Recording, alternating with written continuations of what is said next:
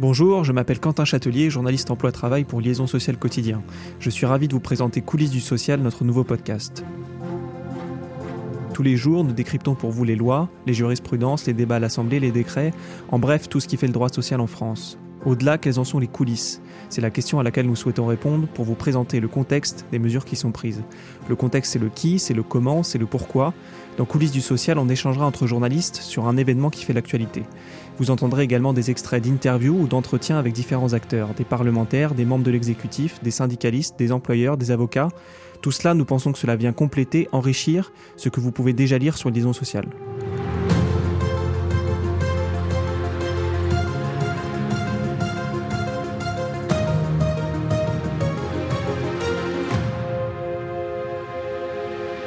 Bonjour, Vincent Spitt, également de la rédaction du quotidien Liaison Sociale. Pour cet épisode des coulisses du social, nous voulions revenir sur un thème au cœur de l'actualité, mais qui n'est pas la réforme des retraites, à savoir le partage de la valeur au sein des entreprises. On est en effet à un moment charnière sur ce sujet. Après 11 séances de négociation que tu as suivies, Quentin Oui, tout à fait. Un accord national interprofessionnel a été conclu, et celui-ci doit prochainement être transposé dans une loi. Mais avant d'aller plus loin, revenons rapidement en arrière, revenons aux dividendes salariés, une promesse de campagne d'Emmanuel Macron. Oui, c'est un sujet de campagne qui permet à Emmanuel Macron d'insister sur l'une des, mesures sociales de son programme. Le candidat veut parler du travail qui paye mieux et du partage de la richesse. Mais le dividende salarié n'est pas une idée en soi d'Emmanuel Macron.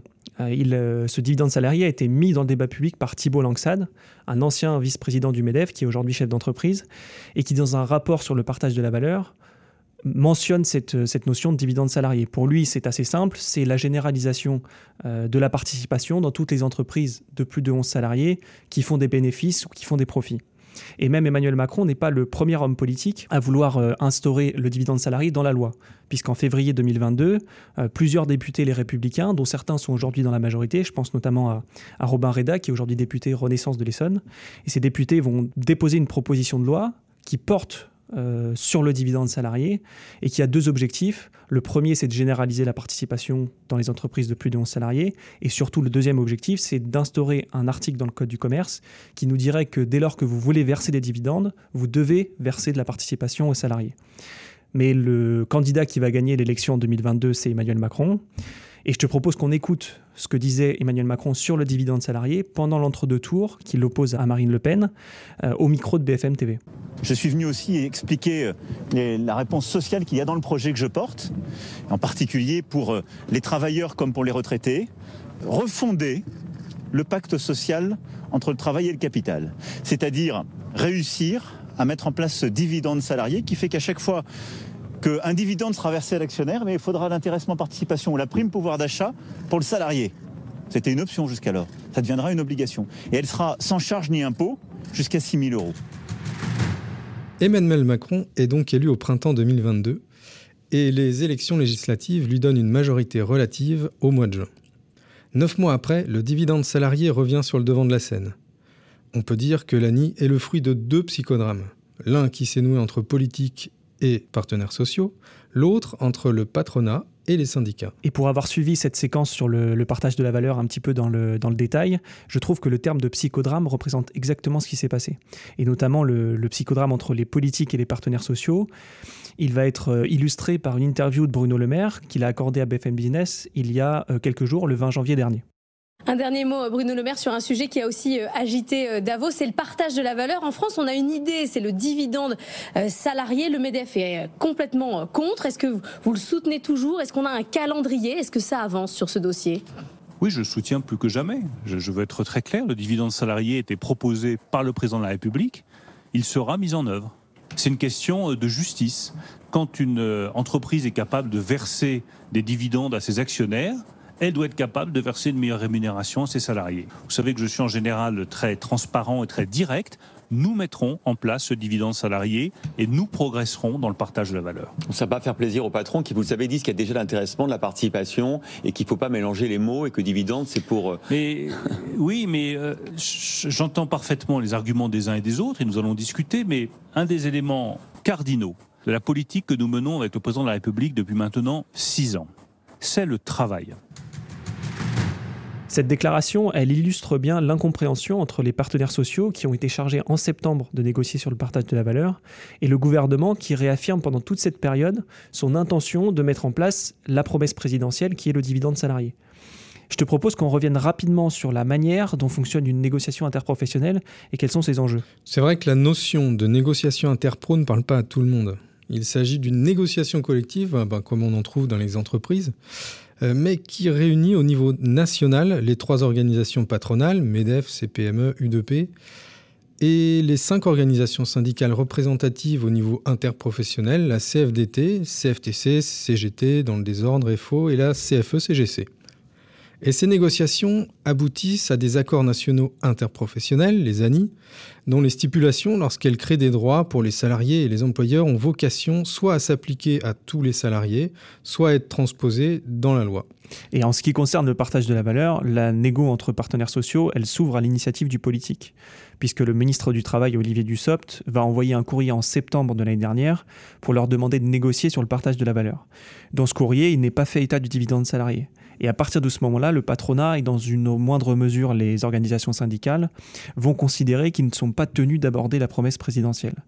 Comment tu as analysé, euh, toi Vincent, cette invitation qui a été faite aux partenaires sociaux à négocier sur un sujet qui était au cœur du programme d'Emmanuel Macron, alors que l'on sait que les relations entre le président et le dialogue social sont parfois distantes? Oui, on peut dire qu'elles ont été compliquées. Après, euh, plus rien ne me surprend. On aurait en effet pu s'attendre à ce qu'une simple concertation soit lancée et non pas une négociation. Euh, mais j'imagine que, euh, on va dire, des, discussions ont eu lieu avant euh, et que le gouvernement a pu sentir qu'il était possible d'aboutir à un accord sur ce sujet, plutôt que d'imposer, encore une fois, on va dire ça comme ça, une solution aux partenaires sociaux et donc aux employeurs et aux salariés. Mais ce qui est assez surprenant, c'est que le ministre du Travail invite les partenaires sociaux à négocier, donc on pourrait penser qu'il va les laisser euh, négocier jusqu'à la fin, c'est-à-dire à la fin janvier 2023. Et pourtant, pendant toute cette période, plusieurs membres du gouvernement, notamment on a entendu Bruno Le Maire, mais aussi le parti présidentiel Renaissance, vont continuer à évoquer le dividende salarié et notamment le parti Renaissance va charger un de ses eurodéputés, euh, qui est Pascal Canfin, qui est plutôt marqué à gauche, euh, d'une mission sur le partage de la valeur. Il est censé rendre un rapport, ce qu'il va faire.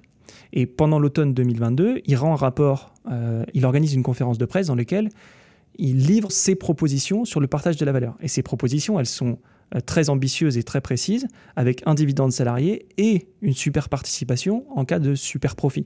Et je te propose qu'on écoute un extrait de cette conférence de presse.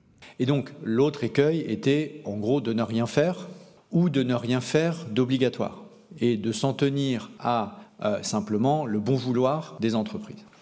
Et donc, du coup, entre ces, deux écueils, c'est-à-dire l'augmentation généralisée et simplement la mesure volontaire euh, liée au bon vouloir, on a euh, deux propositions euh, qui ont été validées hier par le Burex, qui donnent corps au principe de base qui est de dire lorsqu'une entreprise va bien et le signe qu'elle va bien, c'est qu'elle verse des dividendes à ses actionnaires et qu'elle réalise des profits. Sinon, ça veut dire qu'elle ne va pas bien. Donc si on est dans ce cas de figure-là, alors automatiquement, obligatoirement, il doit y avoir redistribution de la valeur créée par l'entreprise avec ses salariés. Une fois qu'on applique ce principe, il y a deux propositions concrètes. La première proposition concrète, c'est le dividende salarié. La deuxième proposition concrète, c'est en cas de super dividende, la super participation. Ces déclarations de Pascal Canfin ou de membres du gouvernement comme Bruno Le Maire, elles vont profondément agacer le patronat. On nous le dira très clairement pendant plusieurs réunions de négociation, au point, selon certains participants, de remettre quasiment en cause les discussions. Le point culminant de cet agacement, de ce psychodrame, c'est lorsque Geoffroy Roux Bézieux, qui est le patron du MEDEF, parle lors de ses vœux début 2023 d'une négociation impossible. Euh, toi, Vincent, qui as plus d'expérience en la matière, est-ce que tu l'as trouvé habituel, cette impression d'ingérence du politique? Je serais incapable de dire combien de fois j'aurais pu titrer un de mes articles Le gouvernement s'invite dans la négociation. Une telle ingérence est, disons, tout à fait traditionnelle. Elle est peut-être allée plus loin. Euh, parce que ce qui est plus inhabituel, c'est la manière dont la politique a pu s'exprimer presque en niant les progressions et l'indépendance de la négociation interprofessionnelle. Un peu comme s'il pronostiquait un échec de la négociation et anticipait une procédure parlementaire. C'est aussi l'impression que j'ai eue à plusieurs reprises, mais cette pression du politique, de l'exécutif, très mal vécue par les partenaires sociaux, elle va quand même avoir son efficacité, puisqu'à la fin, un ANI va être conclu avec de nouvelles obligations pour les entreprises, ce que ne voulait pas le patronat au début des discussions. Je te propose qu'on en parle dans un deuxième épisode consacré euh, à l'autre psychodrame qui s'est joué cette fois entre le patronat et les syndicats dans le cadre de leurs négociations.